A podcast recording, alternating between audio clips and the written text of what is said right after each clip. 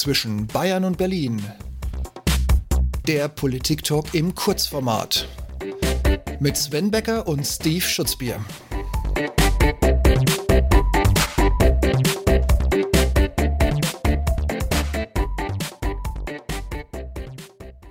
Oh Mann, was ist denn jetzt schon wieder los, Sven? Ähm, übrigens, Frage, bist du es wirklich? Ja, Steve, ich bin.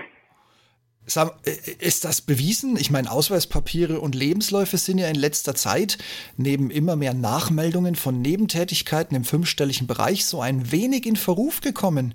Und es führt ja noch nicht mal mehr zu einer Welle der Entrüstung des anständigen Bürgers, sodass wir die in der CDU-CSU dank diverser Verlockungen rund um banale Gesichtsmasken und absoluter Gewinnmaximierung, ob jetzt im Einkauf oder im, nennen wir es mal, Recycling, bevor die Masken ablaufen, also, ich wusste gar nicht, dass die das tun. Ich habe den ganzen Schrank voll von, mit den Dingern.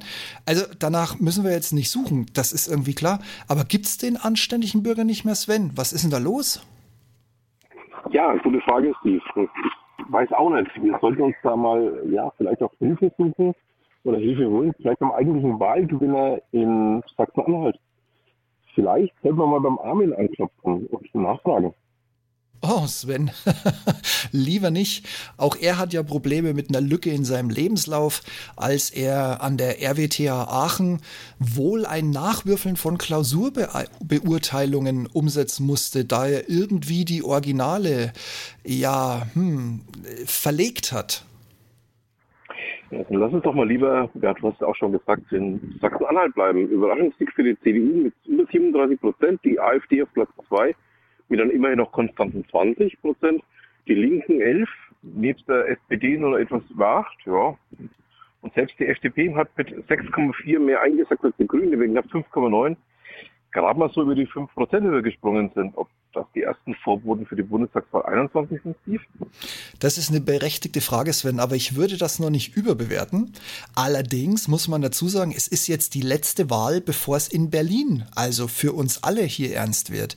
Für mich überraschend nach 16 Jahren Quotenkoma ist allerdings, dass die CDU aus dem Stand wohl auch für sie selbst mit Abstand stärkste Partei geworden ist. Das bringt Bewegung in die Partei, da Laschet sich dieses Warum auch immer als seinen Verdienst verbuchen könnte. Naja, aber ist denn eigentlich der Armin auch der Armin, für den er sich ausgibt? Und ist das nur ein weiteres ja, Comeback von Harpe Kerkeling? Also so nach dem Motto, ich kandidiere. Also auf jeden Fall bläst ihn der Aufwind nun erstmal senkrecht nach oben in Partei und so man hört auch im Land. Das sollten wir zwar im Auge behalten. Und auch, wie viele typische Berufspolitikerfehler die Grünen-Spitze mit ACAB mit Annalena Charlotte Alma Baerbock und ihrem Lebenspartner.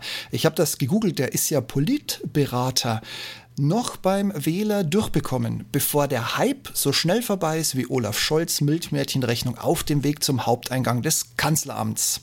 Na denn, gute Nacht. Ja, gute Nacht.